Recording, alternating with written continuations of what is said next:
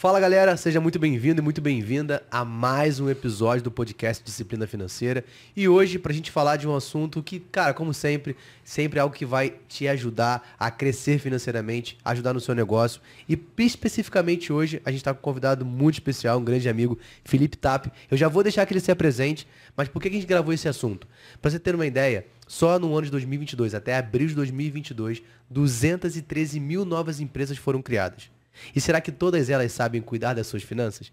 Então, para falar sobre o assunto de hoje, Felipe Tap, que é consultor financeiro, especialista em finanças empresariais. Cara, então, antes de mais nada, muito obrigado e se apresenta para a galera.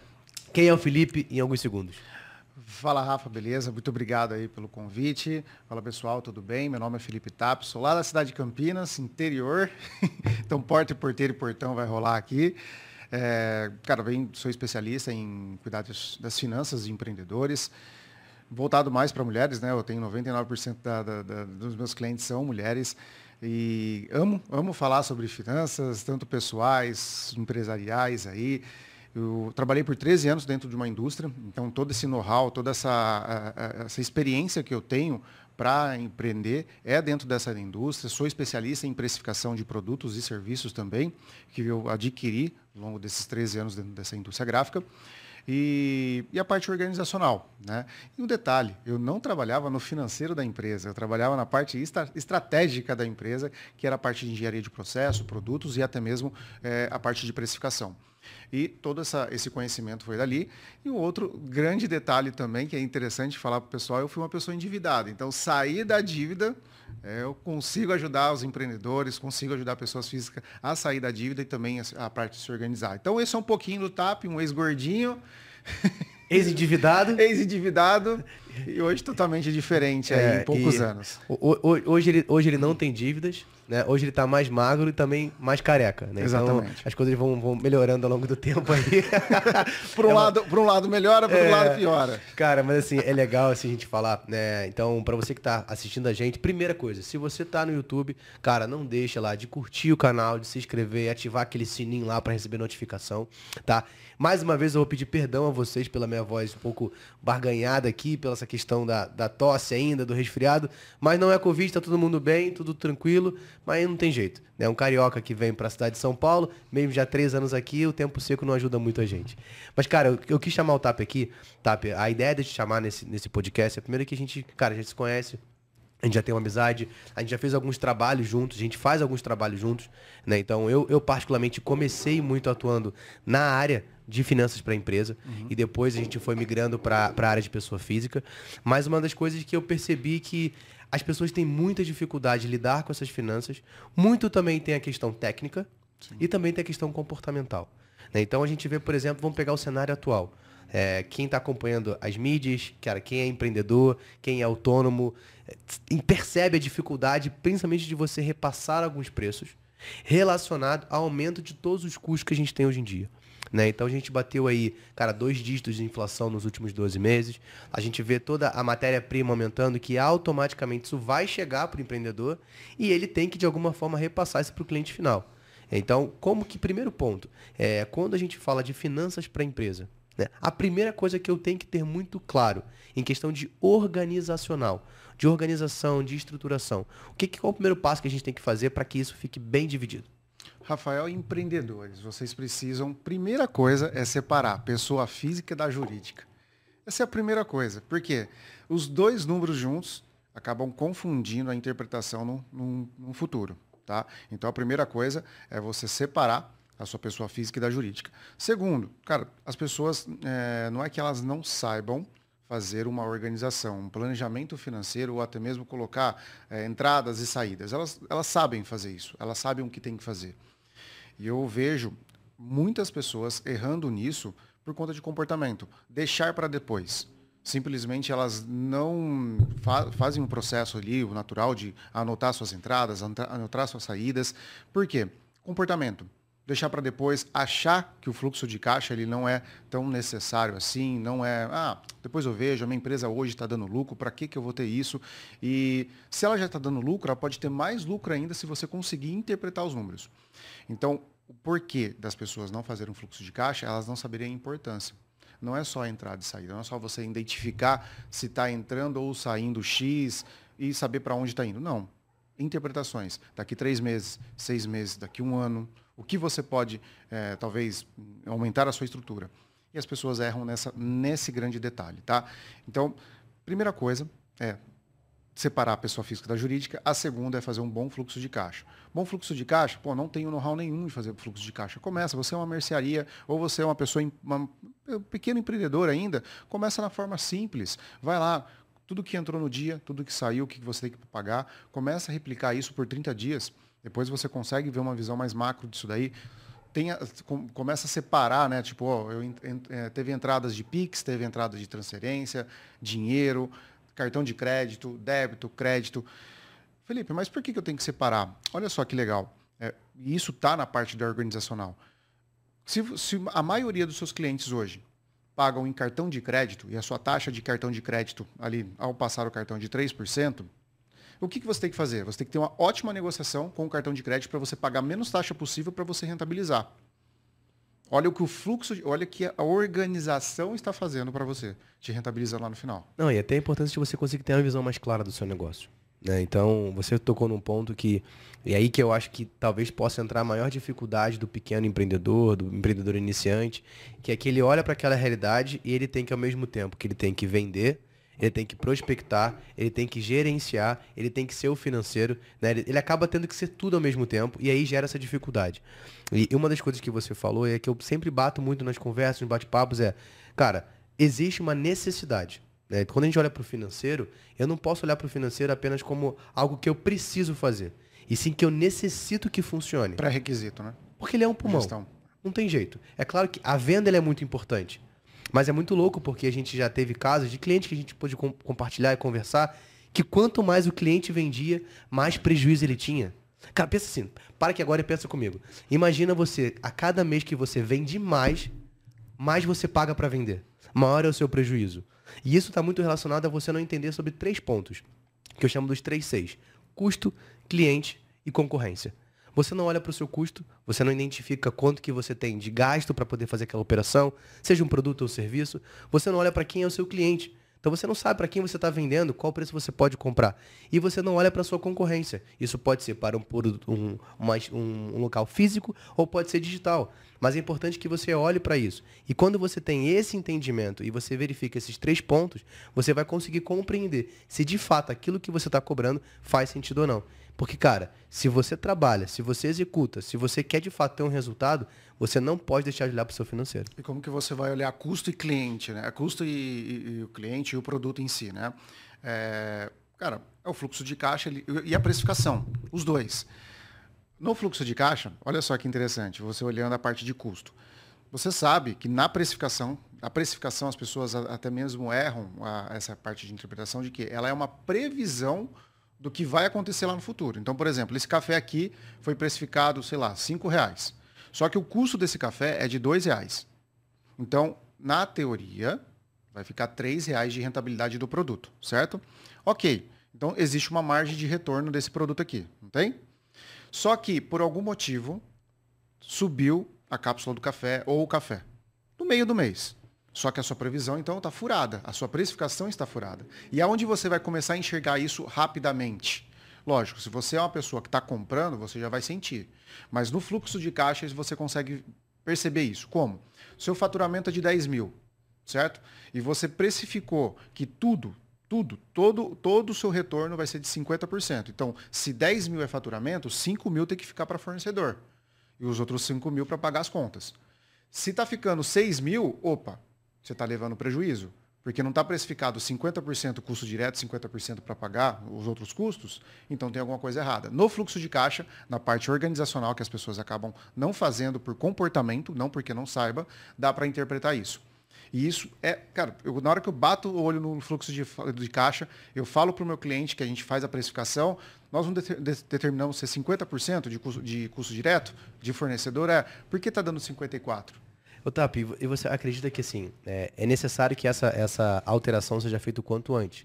Né? Porque se a gente passa um mês sem ajeitar essa precificação, dois meses, três meses, um ano, cara, quanto isso pode trazer de prejuízo, né? Já teve algum caso específico que já, se, depois de muito tempo que o cliente for olhar para essa realidade, cara, já, se eu tivesse visto isso seis meses antes, talvez eu não chegasse ao ponto que eu cheguei agora. Rafa, eu, eu acho que tem que fazer uma, por isso que é interessante, o empreendedor ele tem que ter uma visão assim certo? Ele tem que olhar como que está o cenário econômico. Então vamos lá. Uma pessoa que vende arroz feijão ali, um, um, prato, o arroz e o feijão ele está variando bastante, certo? Então, por exemplo, o feijão mês passado estava 5, hoje está 10. Só que o mês que vem? Então ele tem que entender o, o, cenário econômico antes de ele repassar. Por quê? Senão ele pode fazer o quê? Ele pode ficar defasado ali do preço da sua concorrência. Então ele tem que entender a economia do Brasil mínimo, o mínimo necessário. E, e, esperar ali, pô, não, não conheço, não entendo. Vamos fazer uma média de três meses? No máximo. Bateu três meses, aumentou, vamos lá, janeiro, ok, fevereiro, março. Bateu março, já tem uma disparada de preço, você não está conseguindo segurar, repassa. Repassa. Agora, se for um custo muito, por exemplo, arroz e feijão, ainda dá para você diluir ali na comida, no prato de comida, dá para você segurar as pontas. Mas, por exemplo, a carne que é mais expressivo na hora de uma, de uma venda, ou qualquer outra coisa, por exemplo, um café. O café é um custo direto. Se isso aqui custa hoje 5 reais de, de custo, ele vende por 10 e subir para 7, cara, ele tem que vender, ele tem que alterar automaticamente. Tá? Então, cada cliente, cada produto tem que reagir de uma forma diferente. Tá? Cada cliente, cada produto tem que reagir de uma forma diferente. Aconteceu do que? É, o mercado, eu trabalho muito com o mercado de festas em, voltado a balões, acervo, que você faz a locação das, da, dos pegs em monte ali e o pessoal vai fazendo as festas. O mercado de acervo, a última vez que eu conversei com a maioria das, das donas de acervo, é, o que, que elas fazem? Elas compram, por exemplo, tem essa mesa, elas compram essa mesa e elas fazem a locação dessa mesa, do painel, de tudo, ok? Então, elas não acabam aplicando o reajuste do aluguel. Só que o custo dela está aumentando.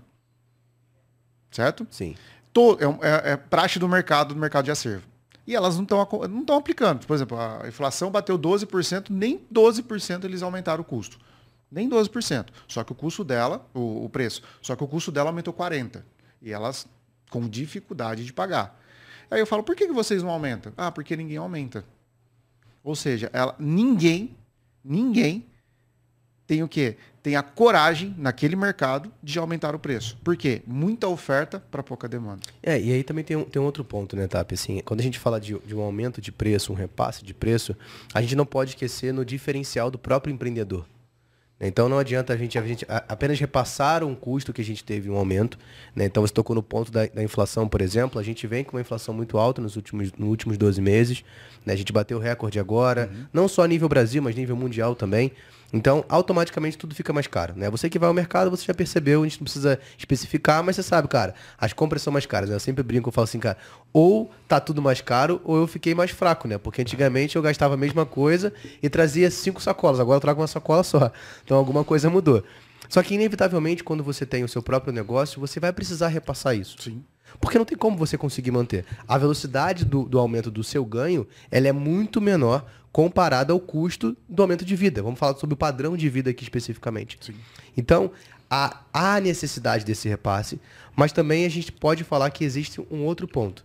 Né? Qual é o diferencial que aquele negócio, que aquela empresa, que aquele empreendedor está colocando para que se faça sentido? Porque ao mesmo tempo que eu estou é, repassando o meu valor, aumentando o meu valor de venda, na outra ponta, o meu consumidor final também está sofrendo com a inflação. Sim. Então a gente, como é que a gente pode talvez chegar nesse equilíbrio? Eu acho que o diferencial seria um ponto ou que mais você pode colocar? O Rafa, só, só colocando uma observação, o que eu vejo é, na parte da, dessa evolução de preço, tá? Que volta lá na parte da organização financeira e ter o fluxo de caixa. Só um, senão a gente perde só essa, essa, essa linha de raciocínio é muito importante. Isso serve também para pessoa física, ok? Se você tem ali listado a, o custo fixo da tua empresa, os seus custos, bem listado, que é o básico, básico que as pessoas precisam fazer. Tá, então fala a primeira pessoa, tá? O que, que seriam exemplos desses Água, custos? luz, telefone, é, funcionário, tá, é, gasolina, são esses custos básicos. Ótimo, okay? beleza. Não estou falando fornecedor, porque fornecedor ele é variável da forma da, da, conforme você vai vendendo, você tem esse custo. Se você não tem esse custo, é porque você não está vendendo. Tá? Mas o custo fixo ele é o quê? Passa sol, faça chuva, vai acontecer o quê? Você tem que pagar. Bateu a pandemia, o que aconteceu? Todo mundo teve que negociar aluguel, teve todo mundo que tem que negociar com, com, com um funcionário para dar um jeito de pagar, porque o fornecedor já estava dado, já dado de jeito, ok? Parou de, de, de, de produzir, né? produzir. Produzir, ótimo, beleza. Se as pessoas não enxergarem isso de uma forma de quê? Começar a planilhar a melhor forma, gente. Na boa, eu não, não consigo ver ou através de aplicativos os sistemas. Isso não dá para fazer em papel, fica difícil. Se você não planilhar isso, eu faço isso na minha pessoa física, tá? Eu vou olhando lá, moradia. Meu custo de moradia, quanto que ele evoluiu de janeiro a junho? Pô, ele evoluiu 6%. Mesma coisa. Quanto que o seu custo fixo da tua empresa evoluiu de janeiro a junho? 10%. Pô, Felipe, mas o que, que isso quer dizer? Isso quer dizer que se você já sabe que evoluiu 10%, ou você precisa faturar mais, ou você precisa repassar isso para o seu custo. Então as pessoas acabam não analisando isso no fluxo de caixa. E na pessoa física também. Vamos fazer um cenário aqui. Pessoas que ganhavam 10 mil reais em 2020 e tinham um custo de vida de 6. Sim. Certo? Tudo subiu 2020 para 2021, pelo menos 20, 20 vai, 30%. Quanto que dá? Dá uns 7 mil e pouquinho. Isso. Então ela não consegue guardar tanto que estava guardando.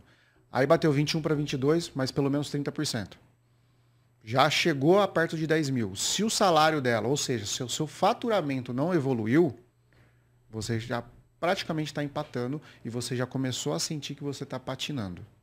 Entendeu? E aí é muito difícil você conseguir descer o padrão de vida. Né? Tanto empresa Por... e tanto Sim, claro. A gente fala de uma forma geral. É, é muito, é, é, muito mais fácil, né? Acho que quem já passou por isso pode falar muito mais prático. Cara, imagina aquele momento que você ganhava dois mil reais e do nada você ganhou 5 mil é natural que você vai aumentar o seu padrão de vida para 5 mil reais.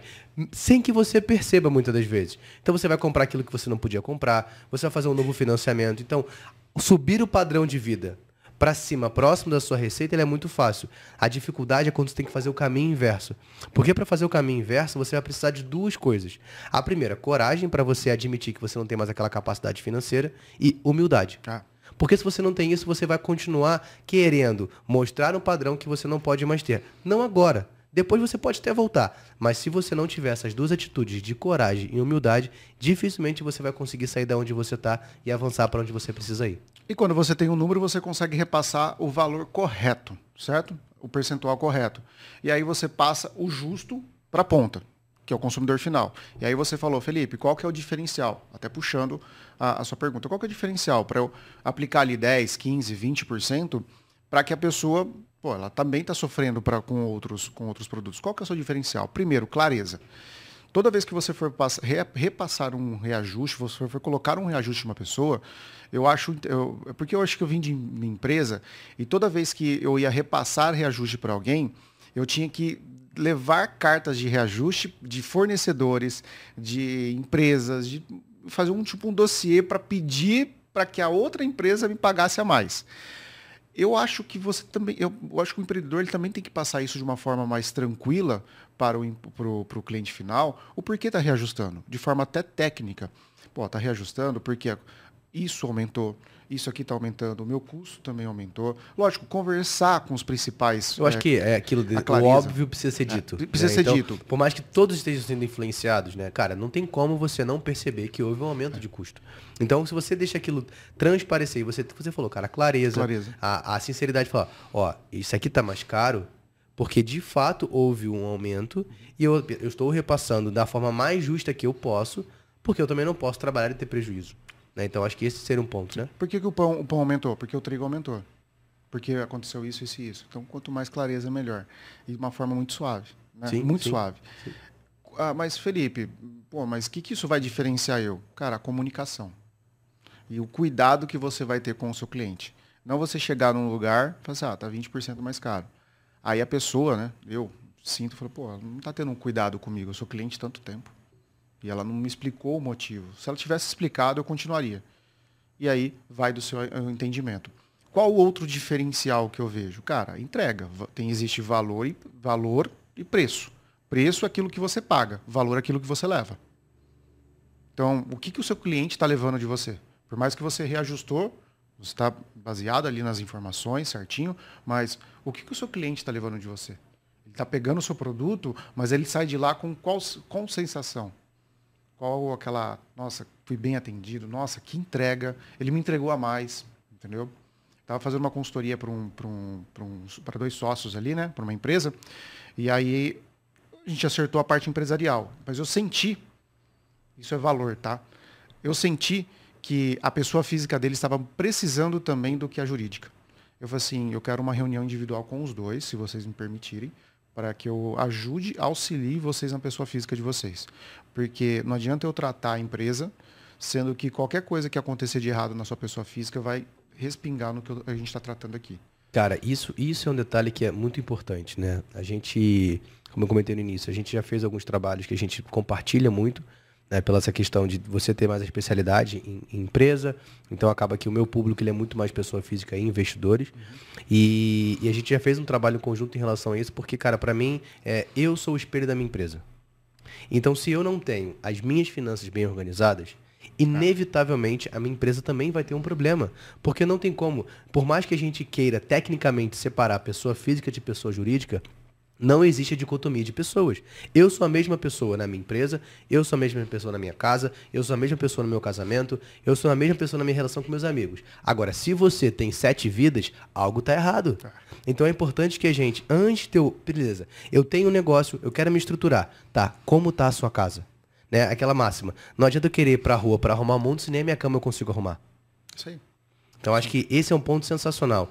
E para a gente talvez entrar um pouco num ponto mais técnico, né? Eu separei algumas perguntas aqui que a galera também me mandou Beleza. e algumas que eu acho que faz sentido para a gente falar aqui. É, quando a gente fala de prestação, né? A gente tem tanto a parte de serviço que você atua, uhum. né? E a gente tem a parte do produto ali de venda e tudo mais.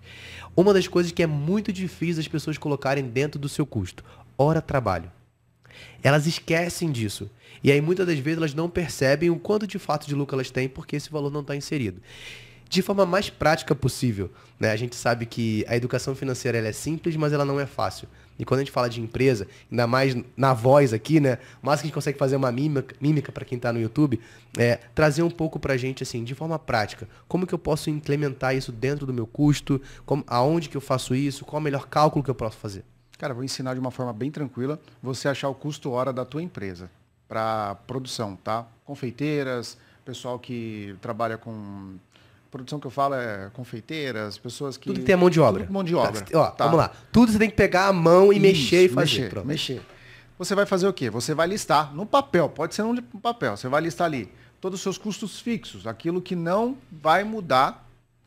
Não vai mudar se você parar. Bom, parei de faturar, eu vou ter que pagar água, luz, telefone, aluguel, condomínio, é, segurança, fazer um tá, colocar ali todos os seus custos que faça sol, faça chuva, tu tem que pagar, ok? Depois, RH, o salário do seu funcionário, do seu colaborador, o seu salário, o seu prolabore. E vamos deixar um parênteses aqui para a gente falar sobre isso daqui a pouco. Ok? E ó, talvez você fale isso. Dá uma olhadinha dentro da tua casa, vê quanto realmente você precisa para que você pague os seus custos dentro da tua casa, ok? E aí você coloca os encargos. Por quê? Se você tem funcionário é, registrado, certo? Você tem que colocar os encargos. FGTS, INSS, é, 13 terceiro, férias. Então tem os encargos. E depois a parte da depreciação, que a depreciação é o quê? Gente, se você tem uma batedeira hoje, uma industrial, um forno industrial, você não, tá, você não tem isso para fazer bolo para os seus filhos, certo? Você tem que fazer o quê? Você tem que... Quanto tempo isso vai durar? Quanto tempo esse bem vai durar? Tá? Na tua mão e quanto tempo você tem que comprar outro. Mais ou menos é assim a conta, tá? Para ser mais fácil. Você vai somar tudo isso e vai dar um valor. Imagine que dê 20 mil reais. Você tem que pensar em quanto tempo de produção que você tem. Felipe, eu trabalho, é, sei lá, deu 20 mil, eu trabalho 100 horas por mês. E aí você pega, divide 20 mil, dividido por 100, vai dar 200 reais, é isso? É, tá ao vivo se... aqui, pô, 20 mil de... por 100, vamos ver se você é bom de conta. 200. 200 reais. Vai estar 200 reais só hora. Lógico, cada um, cada empresa tem a sua, tem o seu Tomara, custo. Tomara que a gente não tenha errado o cálculo, né? Mas, é, pô. não, eu tô brincando. Então, esses 200 reais, ele tem que estar tá incluso dentro da produção ali. Pô, se você consegue produzir dentro de uma hora, tá, uma hora, se você consegue é, produzir sei lá, 20 bolos, Você pega 200 dividido por 20, dá Ah, você vira aí, meu irmão. Você quer ficar usando minha calculadora toda hora? Você tem que saber, fala, qual?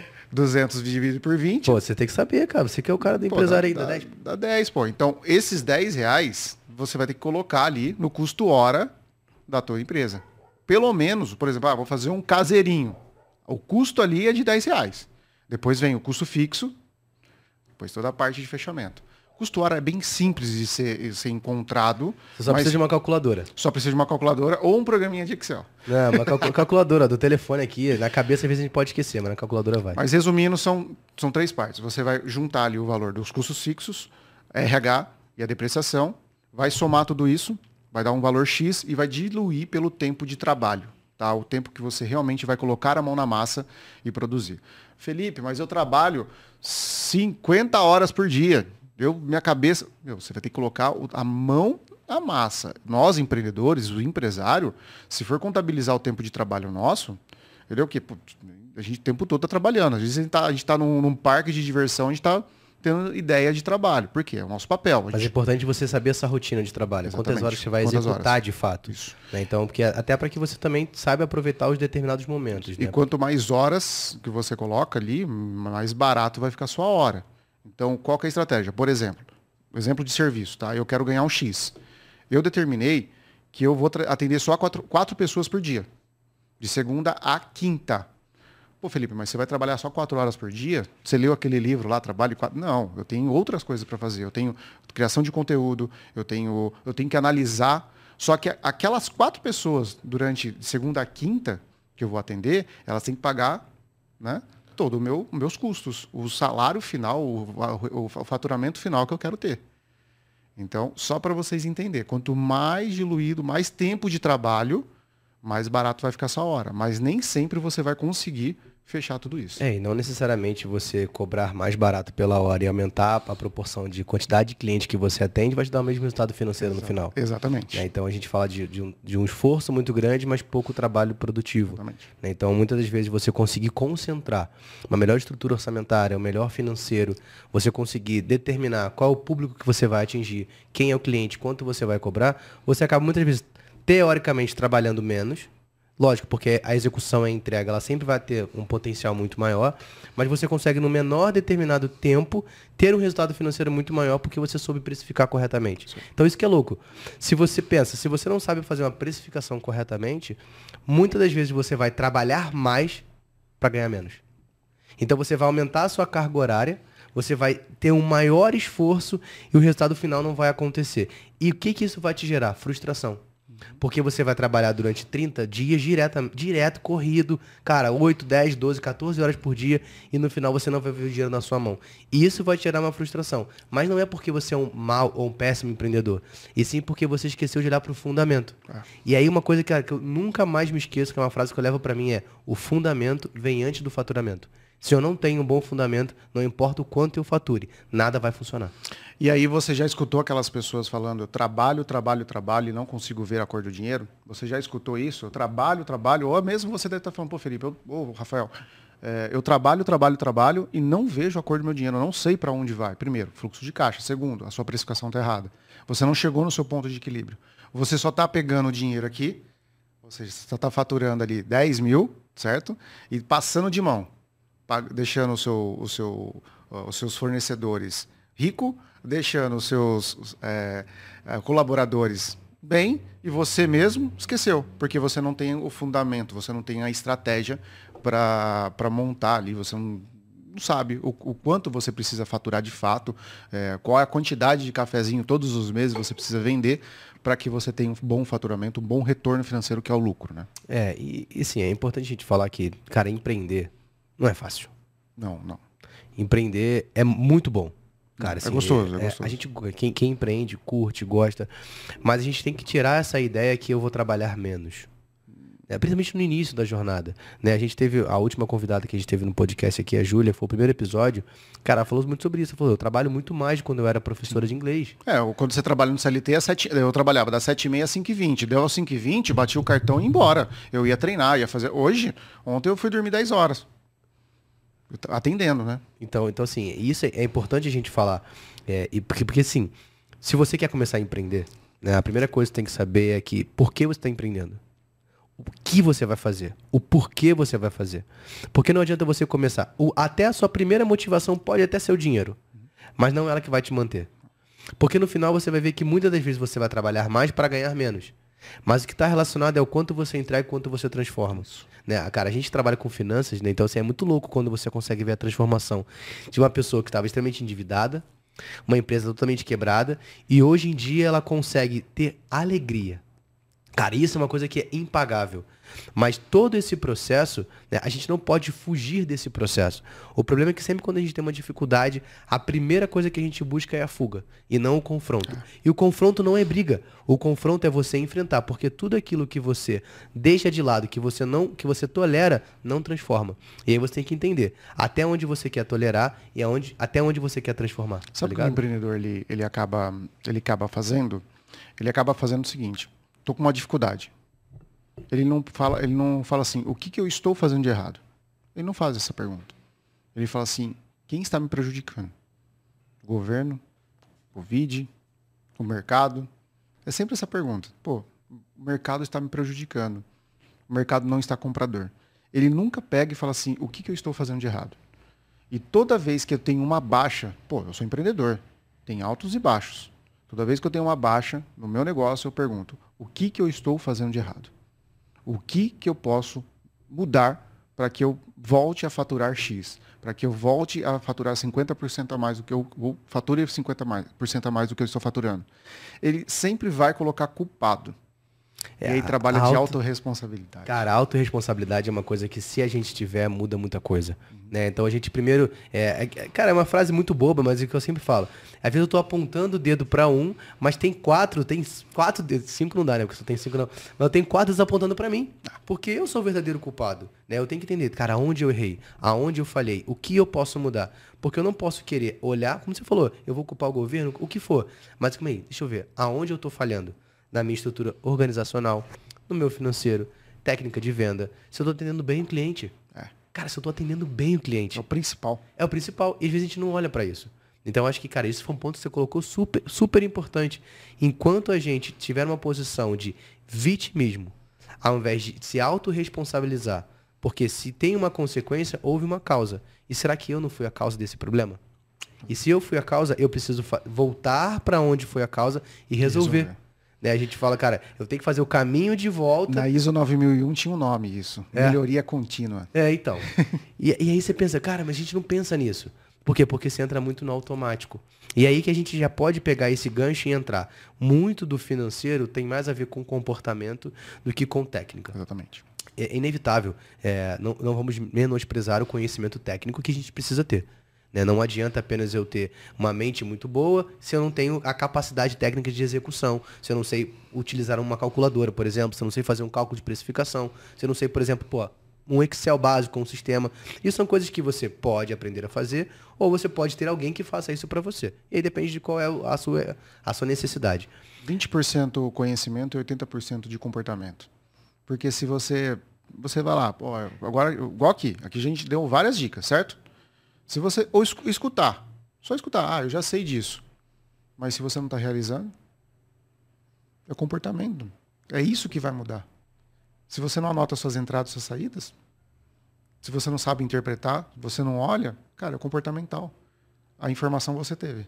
O que vai mudar é os 80% de comportamento, de mudança de atitude e autorresponsabilidade. Cara, sensacional, né? É, Pareto falava sobre isso, né? É o 20, os 80% de execução que você, 20% de execução que traz 80% de resultado. Então é, é, muito louco a gente, a gente olhar para isso, porque é tudo uma questão muito mais comportamental do que de fato técnica. Você precisa da técnica, mas o comportamento é sensacional. E a gente vê que a dificuldade que a gente tem de passar por momentos complicados e querer enfrentar esses momentos traz para a gente essa dificuldade. E para a gente entrar sobre isso, Tap, é, como que eu posso, de alguma forma, usar uma palavra, me blindar dessa necessidade? Porque, assim, para que eu tenha um comportamento contínuo, é necessário que eu tenha disciplina. Uhum. E como é que dentro de um momento, cara, que tudo está mais caro, tá difícil de vender, os clientes não estão chegando, como que eu consigo manter esse comportamento, eu consigo me manter sólido para que, de fato, mesmo no momento de dificuldade, eu consiga dar continuidade no meu negócio? Cara, a primeira coisa é a autorresponsabilidade, né? Você tem que... É nunca colocar culpado nas coisas, sempre olhar para dentro de você mesmo, falar o que está errado dentro da sua empresa, ver o que está de errado e começar a ajustar, como o Rafael até mesmo mencionou e eu mencionei. Cara, o segundo momento é você ter uh, todos os seus números na mão, tá? a parte de fluxo de caixa, uma precificação bem afinada. E aí, Rafa, você tem a parte do ponto de equilíbrio. Quanto que eu preciso faturar? O que, que eu preciso buscar todos os meses de faturamento? E como eu vou buscar isso todos os dias, todos os meses, para que eu consiga me manter no mercado? E se o primeiro mês não der certo, você volta e fala assim, o que, que eu fiz de errado? Mas só que você tem que fazer uma, uma ação muito rápida. Por quê? O seu primeiro mês está negativo. O segundo mês ele tem que ficar pelo menos 0 a 0. E no terceiro mês ter retorno. Por quê? São ações. Tá? Para que você. E repassar, por exemplo, ah, subiu tudo. Cara, não tem o que fazer. A gasolina, a Petrobras fala lá, vai subir 10%. Cara, na hora que anunciou já subiu. Ok? Por que, que você não sobe? Por que, que você não repassa para os seus clientes? Por que, que todo mundo segura o lucro? Quando segura o lucro e não repassa isso, o que, que você tem que pensar? Você vai precisar de mais gente comprando. Se você não consegue colocar ou você não tem uma estratégia de pessoas entrando na tua loja, no teu comércio, para que supra isso, você vai passar dificuldade. E as pessoas não olham para esse ponto. Ou seja, elas não se mantêm. E aí também tem a importância de. É, a gente fala muito do conceito de reserva de emergência para a pessoa física. Mas é louco como é que as pessoas esquecem desse conceito para a empresa. É. E tem que ter. Tem que ter. Até maior do que pessoa física. É, né? pelo menos 12 meses do seu faturamento. E aí a pessoa fala assim, Felipe, poxa, então eu vou ter mais, eu tenho mais de 200 mil reais? Cara, é. Pandemia veio aí. 12 meses praticamente teve pessoas que não faturaram. Teve gente que quebrou. Por quê? Não tinha reserva. Eu vi pessoas, assim, próximas, né? Empreendedores, que eles estavam muito bem, só que em vez de montar a sua reserva, comprava-se carros, comprava casa. Pô, minha empresa tá top. Chegou a pandemia. Cara, não dá para vender. Não tem liquidez o dinheiro dele. E como que ele vai manter o negócio? Teve que fechar. Não aguentou. Então ele só tem um, um, um passivo, ele não tem um ativo, né? Vamos dizer assim. Então, para se manter também, a reserva de, de, emergência tem que existir. Pô, mas eu sou um prestador de serviços. Pode acontecer também. Claro. O serviço ele, ele pode sumir de uma hora para outra. Tá? Um personal, nós que somos consultores, é, por exemplo, julho, julho é o pessoal tá de férias, né? Quem que é um consultor? Cara, dezembro. Quem que é um consultor na orelha em dezembro, falando que você não pode é, comprar a, a, presente ceia de Natal. Natal. Presente de é, Natal. presente de Natal. Cara, o cara vai, ó, Felipe, ó, chegou janeiro, IPTU e IPVA se vira de me ajudar. Isso. Isso é legal, isso é legal, assim, da questão da, pegando da reserva de emergência, né? Porque você falou assim, o meu cliente, meu, o empreendedor, o meu cliente estava bem. Só que o conceito de bem dele estava relacionado aos bens materiais que ele tinha, não à estrutura do negócio. Né? Então, assim, para mim, um empreendedor bem é o cara que ele consegue ficar 12 meses sem trabalhar, seis meses sem trabalhar, ele tem reserva. É. Lógico, não é porque ele quer, porque houve um problema, né? Imprevistos são previstos. Eu só não sei quando vai acontecer e quanto vai me custar. Então, eu, eu penso no melhor, mas me preparo para um cenário ruim. Se eu não tenho esse entendimento, se eu não tenho essa percepção, eu vou ser pego de surpresa. Porque são coisas incontroláveis. Eu não consigo controlar o futuro. Por mais que você queira, você não consegue. O futuro ele é invariável. Ele é impenetrável. Então eu preciso estar preparado para esse momento. Então, nós como empreendedores, empresários, eu tenho a necessidade de estar preparado para um cenário desse. Então isso é muito importante quando a gente fala da estrutura da reserva de emergência. E aí, é, a gente estava falando sobre a questão do ponto de equilíbrio.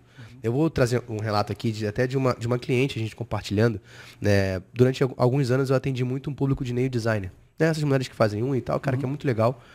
E houve uma transição onde uma dessas alunas queria abrir o seu próprio espaço.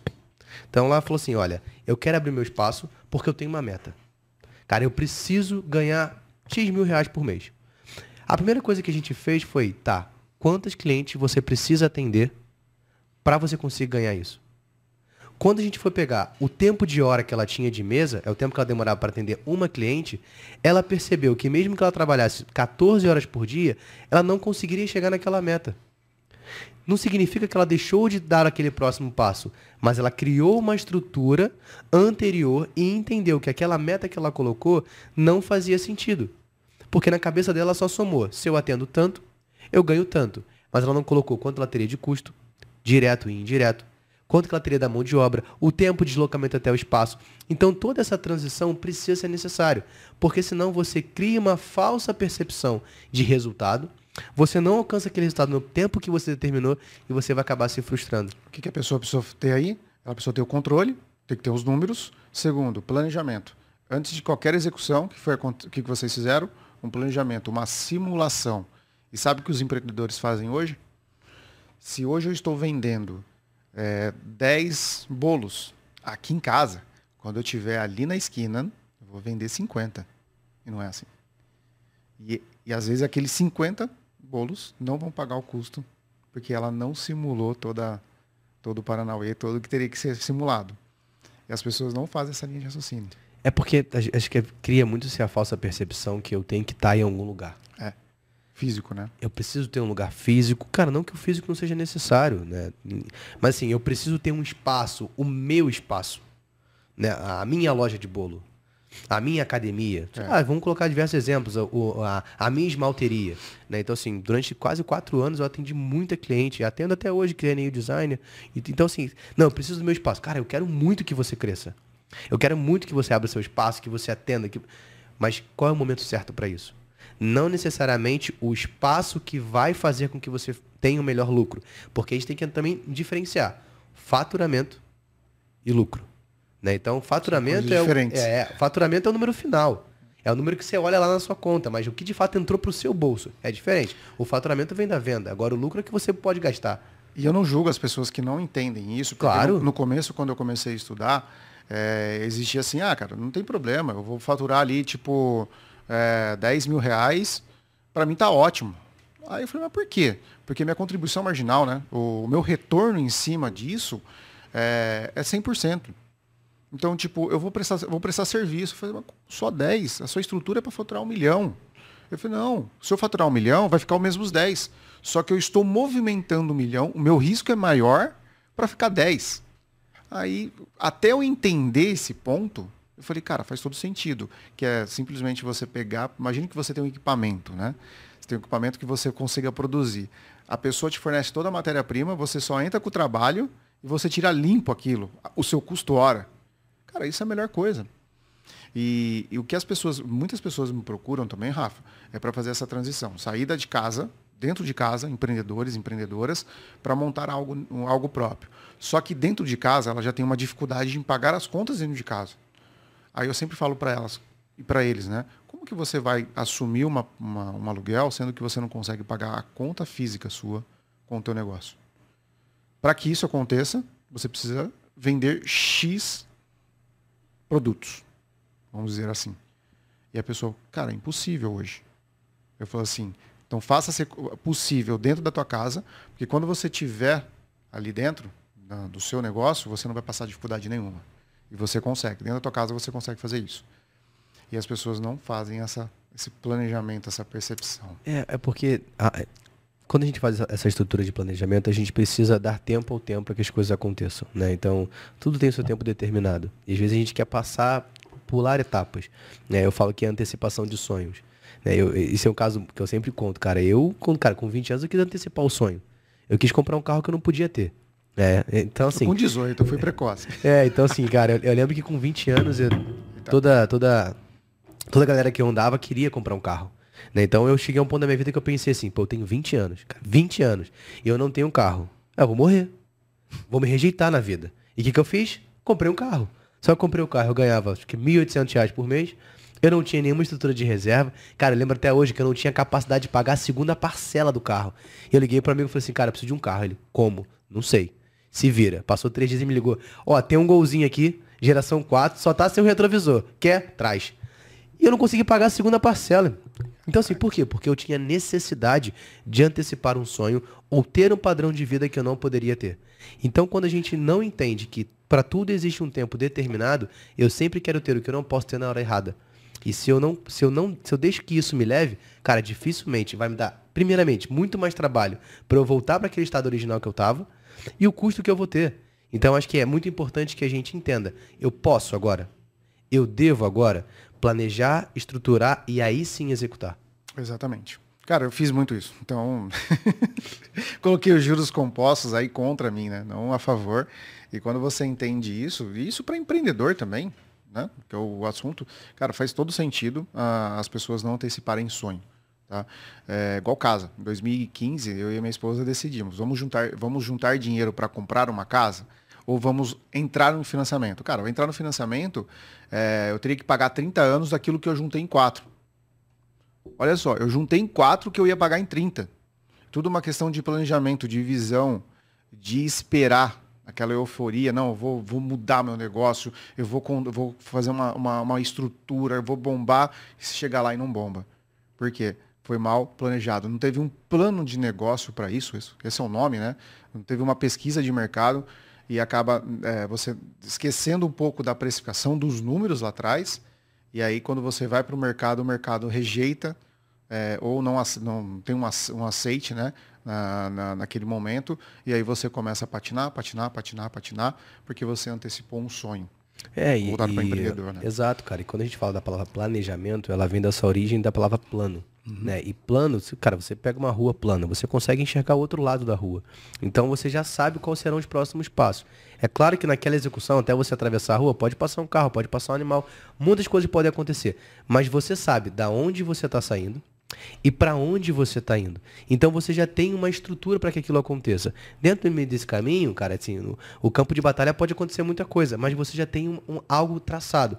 O problema é quando você quer andar por uma rua sinuosa sem que você consiga enxergar nem da onde você saiu, nem para onde você está indo, apenas por uma necessidade que eu quero fazer, que eu preciso ter. E planos são, são feitos para ser alterados, roteirizados. Não é que você fez um plano hoje, que vai chegar daqui um, dois, três dias, você não roteiriza isso.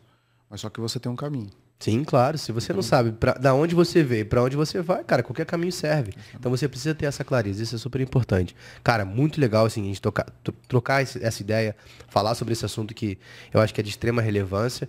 E aí, pra gente já encaminhando aqui pro final do nosso podcast, já quero deixar um recado para você, você que tá no YouTube. Pô, já dá aquela moral, já clica aí nesse, nesse joinha que tá aí. Já, se você não se inscreveu no canal, se inscreve. A gente tem um canal novo agora, que é um canal só de cortes. Então, todos aqui do, dos episódios, a gente pega os, os, menores cortes ali de 4, 3 minutos. Vai estar tá também na descrição aqui desse episódio. As redes sociais do TAP também vai estar tá aqui, caso você queira trocar ideia com ele, cara, vai ser muito legal. TAP, é, algumas coisas que a gente sempre faz aqui no podcast, né? A primeira delas é deixar um recado pra galera. Assim, você passar uma mensagem de tudo que a gente falou. Se tiver mais alguma dica importante, cara, Rafa, isso aqui eu preciso falar para essa galera. Passa para eles, para depois a gente finalizar com uma mensagem. E a gente está montando agora uma biblioteca. Então, todas as temporadas, cada convidado deixa um livro aqui de indicação para que a gente possa montar essa biblioteca, que vai ficar disponível no site disciplinafinanceira.com.br para que você possa adquirir as indicações aqui também. Cara, é... uma coisa que eu falo bastante com um parceiro meu, que ele é especialista em venda, uh, as pessoas não fazem o básico. Faça o básico. Tá? No empreendedorismo, faça o básico. Qual que é o básico? Que é o que nós falamos aqui, um bom fluxo de caixa, sua precificação. Se você não sabe, procura um profissional. Tá aí o Rafael, Felipe. É, procura um profissional para fazer o básico, para te ensinar a fazer o básico. Mas quando você aprender, quando você entender toda a essência, quando você conseguir interpretar, faça o básico. Básico no seu atendimento. Cara, trate o seu cliente como se fosse o quê? Você. É o básico. É o básico. Como que você queria ser atendido? É o básico. A gente, às vezes, fala assim, pô, eu tô com um problema de saúde, mas você está fazendo básico, no problema, você está treinando pelo menos três vezes por semana, você está tendo uma, uma, alimentação equilibrada. Não estou falando um, uma restrição alimentar. É o básico. Do seu relacionamento.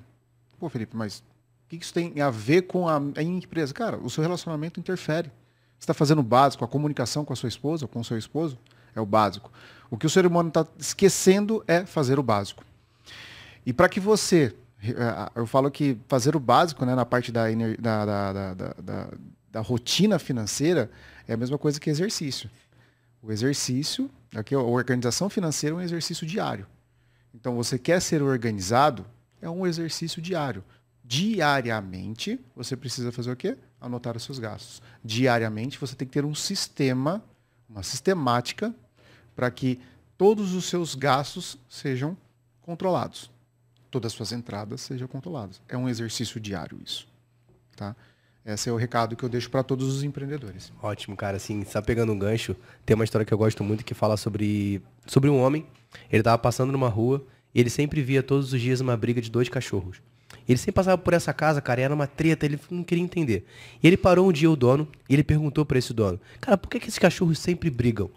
E ele falou assim: E qual deles ganha? Porque era uma briga que um ganhava, o outro não ganhava. O dono virou para ele e disse: Olha, eles se chamam maus hábitos e bons hábitos. Disse: Ah, beleza, mas como é que você sabe qual que ganha? Depende de qual que eu alimentei no dia. Então, qual o hábito que você está alimentando? O hábito saudável, aquele que é bom para você, para o seu negócio, ou aquele que está degradando o seu negócio? Porque todo aquele que você alimenta, de forma diária é aquele que vai trazer melhor resultado. Nossa, muito massa. E livro, né? É, autoresponsabilidade, já deixaram aqui na biblioteca? Não, não. Cara, eu acho que um, os livros que mudaram a minha vida foi a, a, o Autoresponsabilidade. É, esse livro, ele é prático, ele é baratinho, ele é pequenininho. Se você focar mesmo em dois dias, você lê esse livro. Só que ele trouxe uma transformação, uma visão. E se você está com um problema financeiro, tá? É, na sua empresa e também na sua pessoa física, você vai entender que esse livro vai te ajudar. Ele vai ser um tapa na cara, um tapa de película assim na cara que você é responsável pelo aquilo que você tem hoje. Se você tem dinheiro na tua conta, você é responsável. Se você não tem dinheiro, está negativo, você é responsável também. Então, nós somos responsáveis pelo aquilo que nós temos. Só tem uma coisa, uma, uma coisa, uma coisa que nós não somos responsáveis. Por desastres naturais, catástrofes, né? Que isso a gente não é responsável, às vezes. Às vezes. Então, o restante, nós somos responsáveis. Ótimo, ótimo. Galera, é, mais uma vez, muito obrigado por você que está aqui até agora com a gente. Tap, obrigado pela sua participação. Obrigado, Rafa, todo mundo que tá, vai assistir. Por, por, que veio lá de Campinas falando porta, porteira. Portão. Portão. Aqui é mistura de R com X, um negócio meio louco, com fanho do resfriado. Tá, tá indo bem, vai fluir. Mas, gente, agora, de verdade, é, obrigado pela sua participação. Você que está nos ouvindo nas principais plataformas de áudio, já compartilha no grupo da família lá, já manda lá para o seu amigo empreendedor, para sua amiga empresária, empreendedora. Ela precisa ouvir esse episódio.